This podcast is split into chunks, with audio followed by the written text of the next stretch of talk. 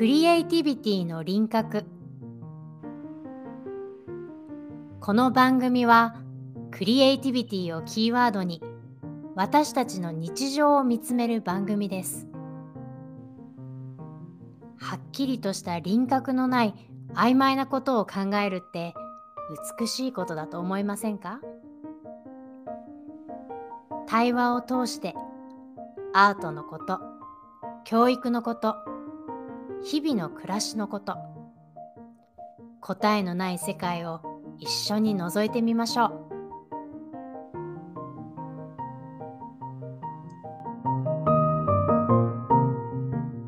皆さんこんにちは。こんにちは。サンダークリフさやかと。大河内千秋です。はい、えー、第36話です、えーはい。あ35話です。はい。えっと今日のタイトルはクリエイティビティとサイエンスはい。というところに来ました。うん。えっ、と、そうですね。えーまあ私たちはこのアート教育、アートだったりアート教育だったりね、クリエイティビティっていうところに注目して活動を普段からしてるわけなんですけれども、うん。どうしてもこの必要性っていうのを世の中に伝えていくのが、うん。えーとても難しいなって思うところがまだまだありますよね。そうですね。うんうんなんかクリエイティブだから何の役に立つの？って思ってる方がやっぱりマジョリティうん。だなっていう印象があってうん。で前もちょっとお話ししたかもしれないけれどもあの私パンデミックが始まった時にねはい。あのこのクリエイティブ・キッズ・アカデミーっていうのを自分の授業を立ち上げたので、はいまあ、そのリサーチとしてお母さんたちと3 4 0人とねヒアリングをさせてもらったんですよ。すごい。すごいでしょ？あの閉じこまってる時期ですねだからみんなもお家にいるし私もお家にいるしみたいな時にこれはと思ってね本当に皆さんに声をかけてお願いしてはい。3 4 0人とね1時間ずつ喋ったのね。はい。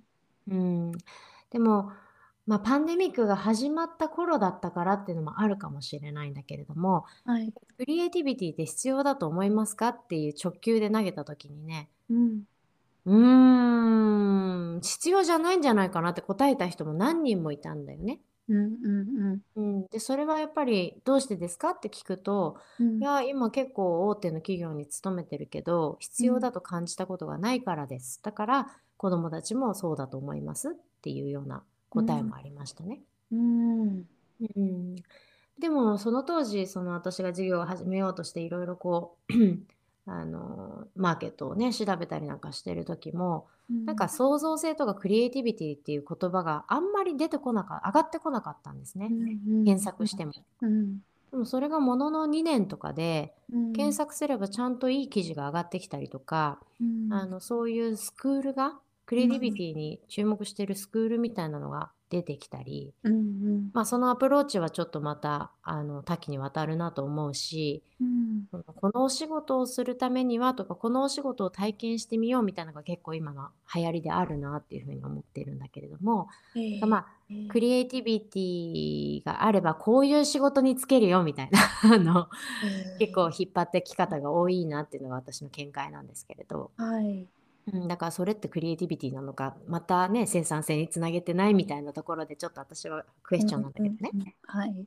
うんまあ、いずれにしてもそのクリエイティビティという言葉はワード自体はかなりこの2年半で広がったなとうん。思ってます。うん。うん、で人との言葉の中にも出てきてるなって感じるしまあ私もすごく敏感に人の話をそこのところは聞くようにしてるからうん。なのかもしれないけれどもね。うん。うんでもやっぱりなんでかっていうとクリエイティブじゃなきゃ生きていけない3年間だったからだと思うんですよね。うん。うん、これがダメならこれはどうだみたいなねなんかそこでみんながこうどんどんこう自分の中で答えを変えながらアプローチを変えながら生きてきたのがこの3年間だと思うからうん。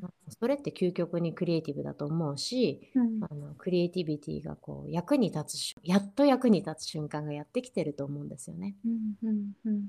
うん、っていうような感じで話すとあのみんながみんなこう世界中がパンデミックを経験して思い通りにならない社会っていうのを経験してるのでうん。あの3年前よりはきっと皆さんももう一回ヒアリングしたら、うん。あの考え方がだいぶ変わってきてんじゃないかなっていうのが私のなんとなくの感覚かな。そうですよね。なんかうん本当にコロナになって政府もお医者さんも分かりませんみたいなので 分からんのかいって 思いましたもんね。本当だよサイエンスって何でも教えてくれんじゃないのかいって思ったよね。正解がないんですねって思うっん、て。そう結構それ衝撃だったよねでも。うん、とってもシンプルに衝撃だった私にとっては。うん。えお医者さんとかサイエンティストってそのために研究してんじゃないの？みたいなね と思っちゃったんだよね。人任せ。いやでも多いと思います。完全に人任せで生きてきました。いや私そんなことない。うん なんかそういうのはそういう人がやってくれるもんだと思っちゃってた、思ってた思ってた。思ったでしょ？うん。だから私アート専門なんでみたいなね。思ってたけれども。そう。でね、はい今日まあそんなバックグラウンドがありながら、私が最近この息子のアッキー、9歳のアッキーとのうん。会話の中で、あのそのアッキー自身が、うん。あ、クリエイティブなだけじゃダメなんだって思ったうん。お話があったので、それをみんなにシェアしたいなと思って今日は、えーこの話を持ってきました。楽しみです。いや、うまくつなげられるといいな。あのね、えっ、と、ど、あの、なんかお話ししてみると結構、あ、懐かしいっていうママ友達もいるんだけど、うんあの、蚕を育てるっていうのをね、あの、秋の学校では3年生になるとやってるわけなんですね。はい。で、千秋ちゃんやったことある？蚕。解雇はないです。そう、うん私もなくて、うんでも結構育てたことあるよっていうママたちもいてさ。う。うんんで、夏休み前ぐらいからこう蚕のことを勉強し始めて、うん。だけどまあ夏休み前はそんなに話にも上らなかったし、なんか廊下にいっぱい置いてあるよみたいな感じだったのね。うん。で、あのー桑の葉っぱを食べるんだけどさ、うん。でそれがもさーっと積んだってあうんの必死に蚕たちが食べるみたいなうん。のから始まって、うんでもなんか今年雨がすごく多くって、うん。あのー、1学期結構寒い日があったんですよね。うん。うんだからうまく成長が、あのーできなくて蚕たちが。うんいあの例年はこう夏休み前に一回さなぎになるんだけれどもあ眉かうん眉になるんだけれどもうん。それが起こらなかったの今年に限って、うん。なので子どもたちがそれを見る前に夏休みに入ってしまったから先生たちも焦ってじゃああのお世話会っていうのを夏休み入ってすぐに開催しましょうって言ってくださったんだけれどもうん。あのだから何人か行ける子は学校に行ってその蚕を観察する時間っていうのをあの作ってくださったんだけれどもうん。結局その時にすごいコロナの感染者がブワーって増えちゃった時期だったから、うん。えー中止になって Zoom になっちゃったのねそれも。うん。なんかますますこうなんていうか Zoom で見てもね あんまりこううーんって感じになっちゃうからさうん。あのうちの子なんかは Zoom 見るって言ったんだけどなんか旅行先だったのもあっていや泳ぎたいみたいなので結局それも見ることもなくてあどうやったらこのせっかくのチャンスに興味を向けられるかなって私もずっと考えてたわけ。うん。そしたら先生方がやっぱり必死に考えてくださってもう一回じゃあ育ててみようって言って夏休みの後にもう一回蚕を取り寄せて今度はやったことがなかったんだけどその学校の歴史が始まって以来やったことなかったんだけどうん一人一人に虫かごを配ってくださってうん。4 4頭っていうんだよ。塔っていうの？へえ。そう1頭2頭なんだよ。へえ、知らなかった。私も知らなかったの。勉強になるよね。はい1匹2匹じゃないんですね。1頭2頭あの蚕をこう育てているのがち地域の方に生まれた方たちはやっぱ蚕様って呼ぶみたいだし。蚕様ねお蚕様って言ってやっぱあの馬とか牛とか同じようなぐらいの価値でやっぱりむ虫けらじゃなくて、うんあの2頭っていうふうに数えるんだっていうのをねあの、うん読んだりあとはあのインスタの DM で送ってきてくださった方もいました。え？うん、そのぐらい大事に育てるんですよっていう話なんど。ですね。そう、そういうのもだから全然わかんないよね。あの地域的にもうんね、あれだし、私なんか見たこともないし、うん息子も全然まずは興味を持たないしね。だから虫って感覚だよね。うんで、それを4頭持って帰ってきて、うんで、あの、桑の葉っぱもさ、ちゃんとフレッシュなものをこう、あの学校の方で持たせてくれて、フレッシュじゃないと食べないからさ。えー。新鮮なものを持ってきて冷蔵庫で保存してみたいなう感じで。ん。で前はなんかみんなクラスの中でみんなで育ててるものを週末だけ係の子が持って帰るっていうシステムだったのをうん。今年から毎日だから家で面倒見るっていうのに急に変わったわけ。だから先生たちも子供たちがどうなるか分かんない中やってみてたわけ、うん。うん。そしたらやっぱりさものすごい愛着が湧いてくるわけよ。そう。で親としても最初はちょっと気持ち悪いって思ったんだけど。虫虫やだって思っちゃったんだけど。なんか綺麗なんだよね。だんだん。だんだんなんか白いほんと白いなと思ったりとかさ。やっぱりあのシルクを生み出すものだから、うん。コーラにいる虫ではないんだよね。うん。なんか本当にまあそれぞれの虫の美しさがあると思うんだけれどもなんか私、うん。虫を美しいなと思ってこんなに眺めたことがなかったから、うん面白いと思ってさうん。でものすごい速さで大きくなるの。うんそうなんだ。信じられないスピードな一生がだから50日ぐらいしかないからさもう目に見えて大きくなるわけ、うん、だからなんかそういうのも育ててる感がさ子供に湧きやすいし、うんそう。でもすっごい速さでだから1日でなくなっちゃうの葉っぱをどんなに敷き詰めてもね。へえうん、でだんだん面白いことに子供たちの間でさあの発見する子が出てきてうん。あのかただ最初はパッて葉っぱ入れてただけなんだけど、うん。まあ、床を作ってふわふわにしてあげて、あの壁もうん。4方向にちゃんとこうやって当ててあげると安心するんだと思うって言い出してね。あ そう。だから綺麗にしてあげる時にかいこちゃんたちが、うんあのコンフォタブルになるようにっていう工夫を始めたりとかさ、へえ。工夫の仕方も友達同士でこう情報交換をして、えーそういうことが起こってったりとか。そう。でなんかだんだんベッドルームに連れてくようになって。うん最初はリビングにほったらかしだったのにさ。ちゃんとベッドルームに連れてってお休みなんて言うようになってそう。で朝も早ちょっと早起きしてそのコンフォタブルなあの桑の葉っぱのベッドを作ってあげたりとかうん。で帰ってくると「ただいま」って言ったりとかうん。ね、出かける時には面倒見といてよちゃんととか言ってな何かすることがあるのかしら？と思いながら 言って。とか蓋を開けるとさカシャカシャカシャカシャって食べてる音がするのね。へでそういうのを蓋を開けて聞いてみたりなんていうことが起きてったらやっぱり大好きになっちゃったわけ、え うん。その4頭のことがね。うん。そう。そうして、えーっとうん。今学期に入ってからいよいよこうあの眉になっていく。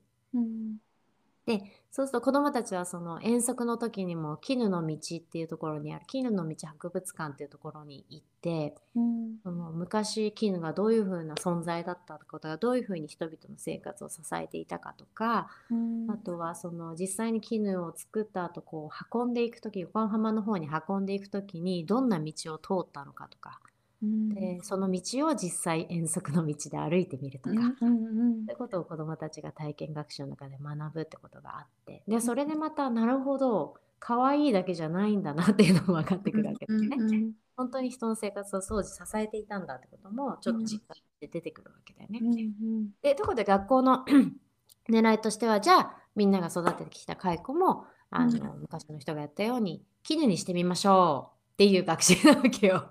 あそう。だから散々育てた後に子どもたちは学校に持って行ってーその眉になったものを冷凍庫に入れて凍らすと。うん。で凍らしてこう多分こう意識がなくなってるっていうかね。いう状態でお湯の中に熱湯の中に入れてこう糸を取っていくわけだ。うん。そう。で私まあシンプルだけど考えたことなくって知らなかったんだけれどもなんでじゃあ出てきた結局食い破って出てくるわけあの白い眉をね。うんうんうんうん。がになるとしたら。うん。うん、だけどその破る時にいや破ってしまうとうん。糸が取れなくなってしまうわけだよね。うんそう。あの眉がこう一本の糸にビューってなっていくからうん。なんかそれを叶えるためにはやっぱり中に入ったまんま取るしかないっていうことだっけ。だからあの凍らせなきゃいけない。うん。でじゃあ来週の月曜日いよいよ凍らせるんで皆さん持ってきましょうっていう連絡が来て。うん。そしたらねその日の朝にアッキー泣き崩れちゃったの。うんうん無理だよって言ってすごい泣いて、絶対嫌だって言って、うん。こんなに育ててきたのに僕たちの勝手だけで、うん。あの、そんな凍らして凍らすなんて絶対嫌だって言って朝から叫んでね、うん。床にもうヘタっとなって泣いちゃったわけ。うん私もそりゃ可愛がってたのは分かってたんだけどこんなに可愛かったんだと思って、うん。結構びっくりして。うん。でもあの忘れないようにしてくださいみたいな 連絡が終わってきたからさ、うん。一瞬一瞬ね私はね、うん。だって学校に言われてるんだからってもうほんとそこまで言いそうになっちゃったわけ。うん。約束だからとかさ。うん持ってくるっていうのが学習だからみたいな言いそうになっちゃったんだけど、うん。あいけないいけないってギリギリセーフを持って。うん、OK じゃあ学校にね持ってくるっていうお約束にはなってるのは確かなんだけど、うん。アッキーがそこまで言うんだったらお母さんは連絡帳を書くと。うん。でうちの子はこういうチョイスをしたから、うん。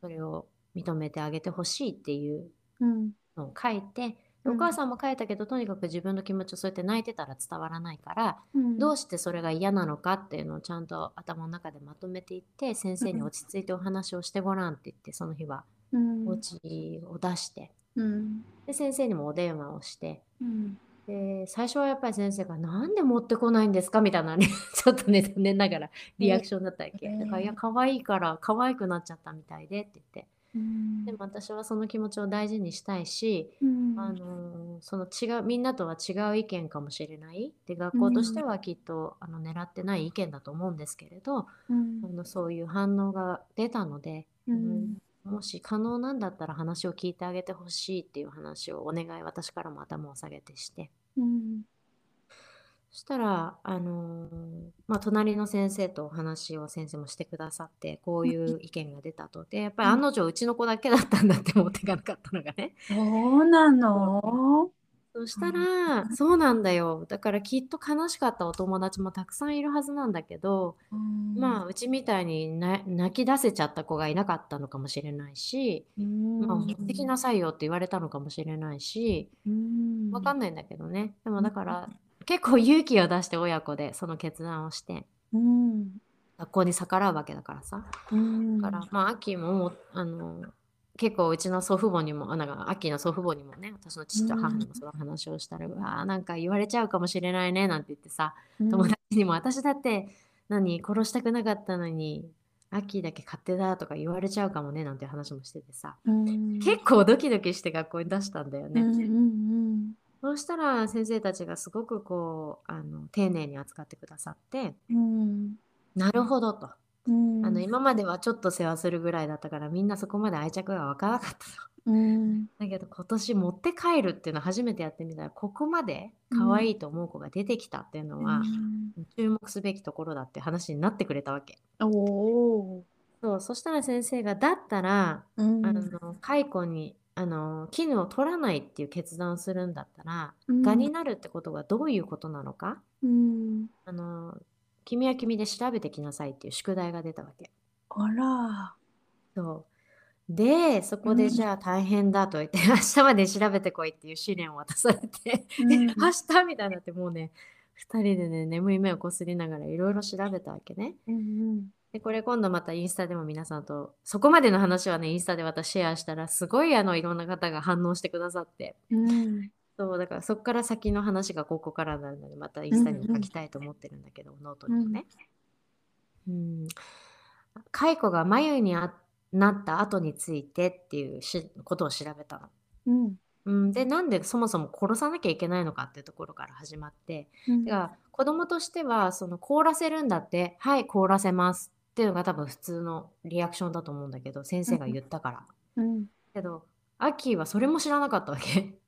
えそもそもなんで凍らすんだっけみたいな。うんうん。僕は殺したくないで頭がいっぱいなんだけどなんでじゃあ殺さなきゃいけないのかを考えようっていうところから言って考えると調べてみようになったらそのさっきの話だよね。蛾になってしまう時に蛾にななってしまうじゃん蛾になる時に酵素を出すのね。だからうん。茶色い液みたいなのを出してくるわけ。うんでそれで眉を溶かしちゃうからうん。一本の糸が取れなくなっちゃうっていうのを初めて秋はそこで知ったんだよね。うん。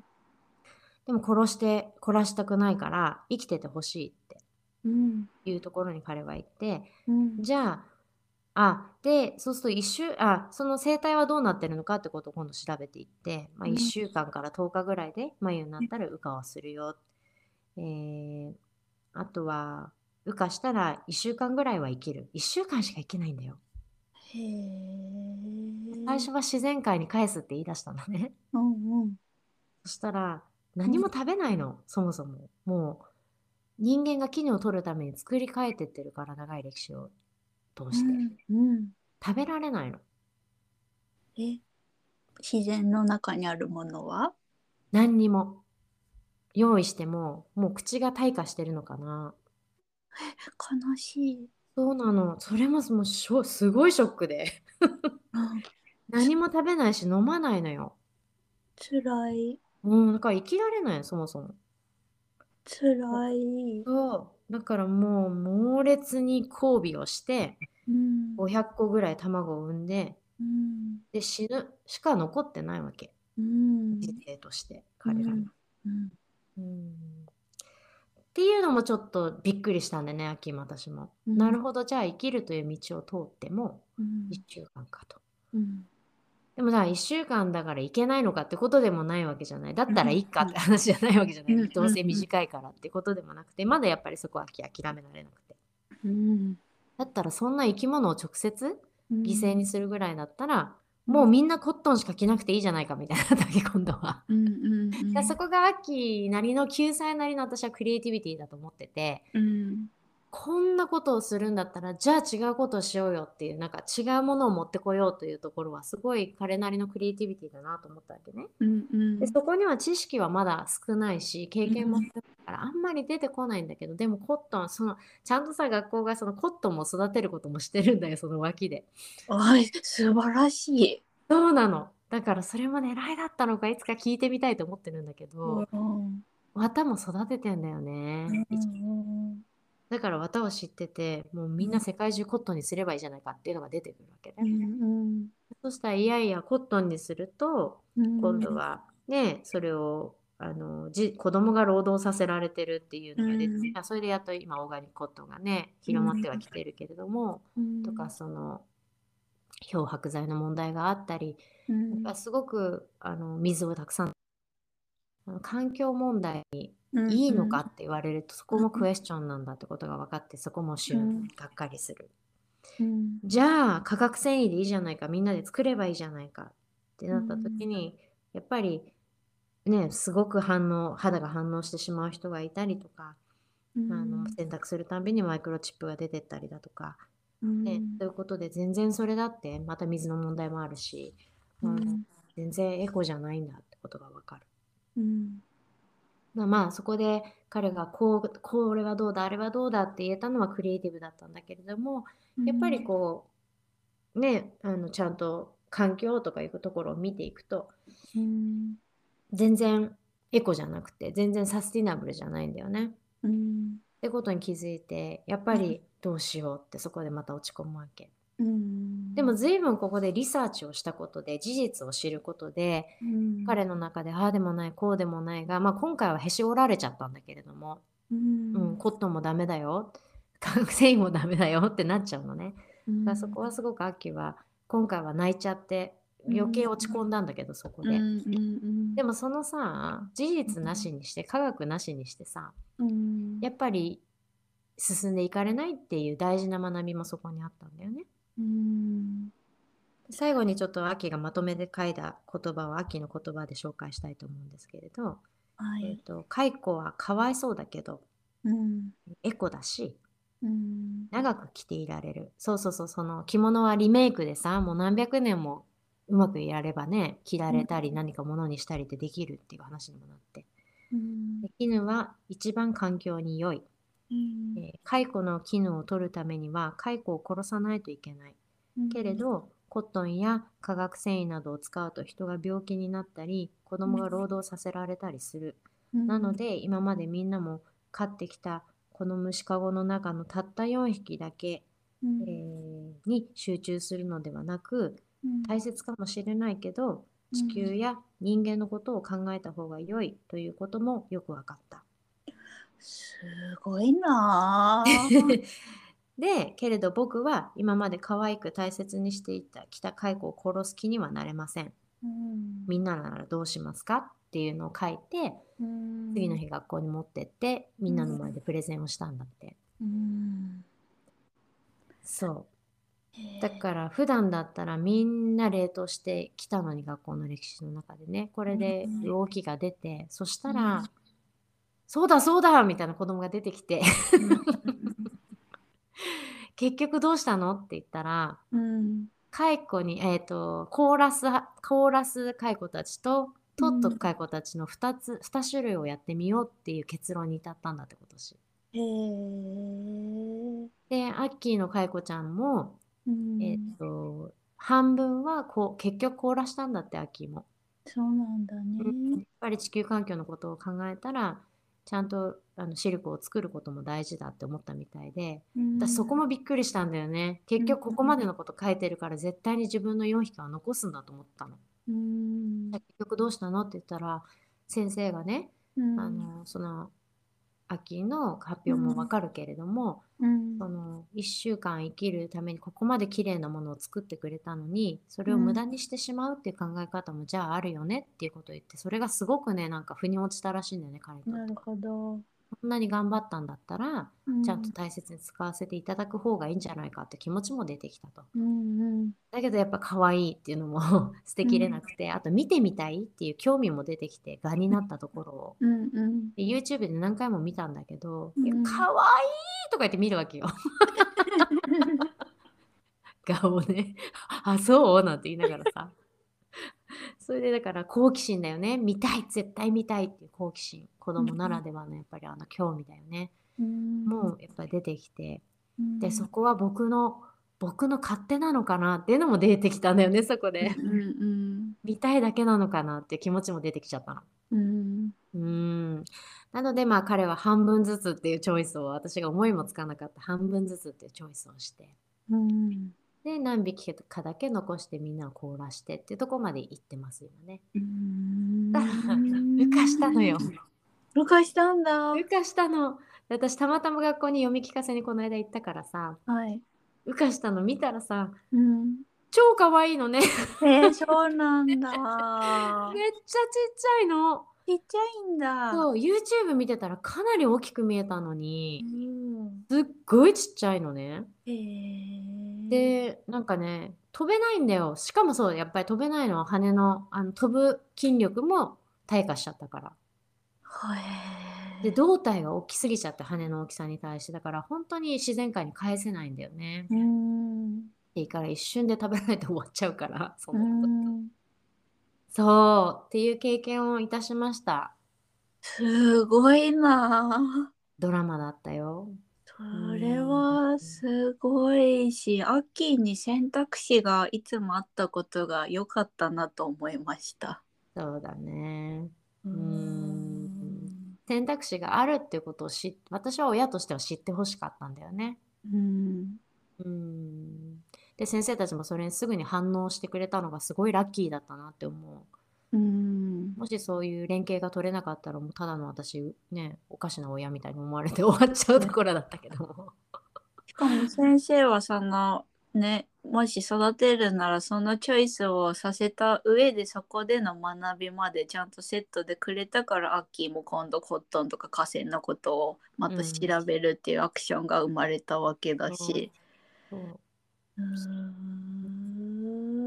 アイディアだけじゃ生きていかれないよねっていうのがうん。今回私たちの家族の学びだったのね。でそれを父親に言われていてうん。君のクリエイティブなマインドはねああじゃない、うん。これこれこれがダメならあれだって持ってくるクリエイティブなマインドは素晴らしかったと、やっぱり小学生としてそこのこれはどうだあれはどうだって言えたのは私はもうすごいことだと思ったんだよねその時うに、ん。うん。あダメなんだそうなんだじゃあ凍らそうじゃなくて、うん。えでもこれはでもあれはって言えたのはうん。すごくあの素晴らしかったことだと思ってるんだけどうん。マッキーの父親はそのクリエイティブなマインドは素晴らしいけれどもうん。でもじゃあ現実はどうなのかっていうサイエンスも知らないとうん。うん生きていかれないんだねっていうことをすごく優しく彼に話していてうん。それを涙をふきふき秋はうんうんって聞いててね。ううん。ん。やっぱアイディアだけじゃ生きていかれない。うんでも現実だけでも生きていかれなくて、やっぱその組み合わせっていうのが私たち人間を前に進めていくし、うん。まあ、そこであの新しい発見や新しいこう私たちの生き方っていうのが、うん。ね、生まれてくるわけだから。うん、なんか改めてね、クリエイティビティっていうのは素晴らしい絵を描くこととか 作品を作ることとか、うんねそういうことではにとどまらないんだなっていうことがとどまらせては役に立たないんだなっていうのもわかるし、まあ、その人間の営みとしてねすごく大切なことではあるんだけれどもうん。そういうことがサイエンスと結びついていくことでねよりあのいらないっていうことではやっぱりないんですよっていうのがね自分の中ですごくはっきりした出来事だったかな。うん。なるほど。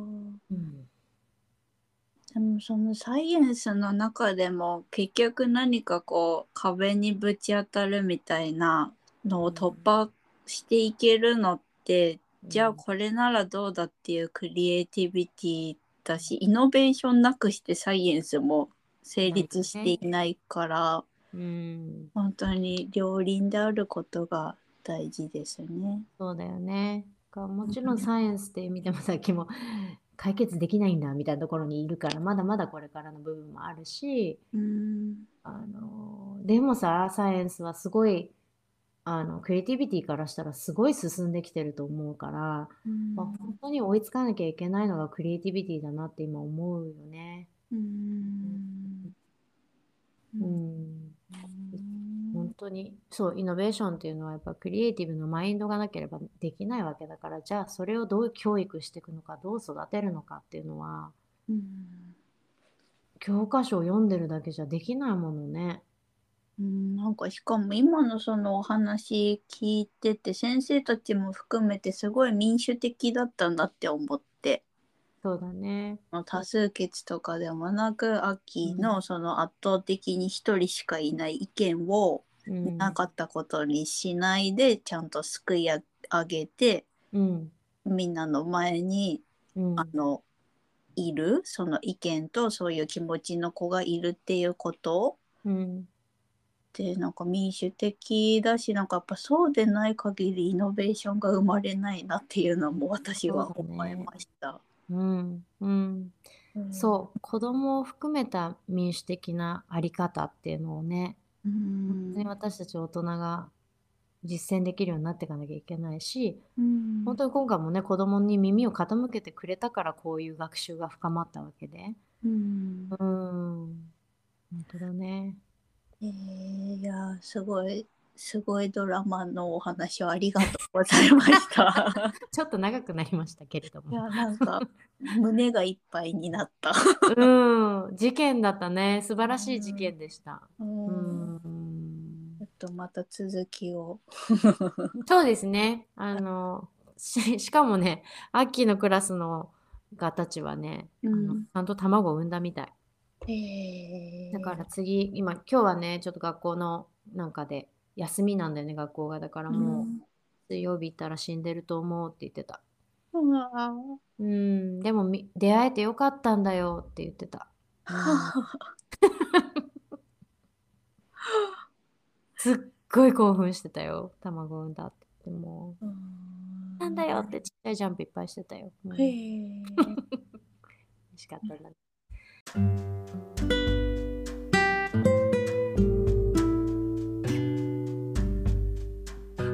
はい、どうも皆さんお付き合いいただきありがとうございました。ありがとうございます。うん、いろんなメッセージが入ってるちょっとエピソードになりましたけれども、うんまたあのね、ノートの方やインスタの方でもシェアさせていただきたいと思います。はい、はい。ではまた次回お会いいたしましょう。ありがとうございましたあ。りがとうございました。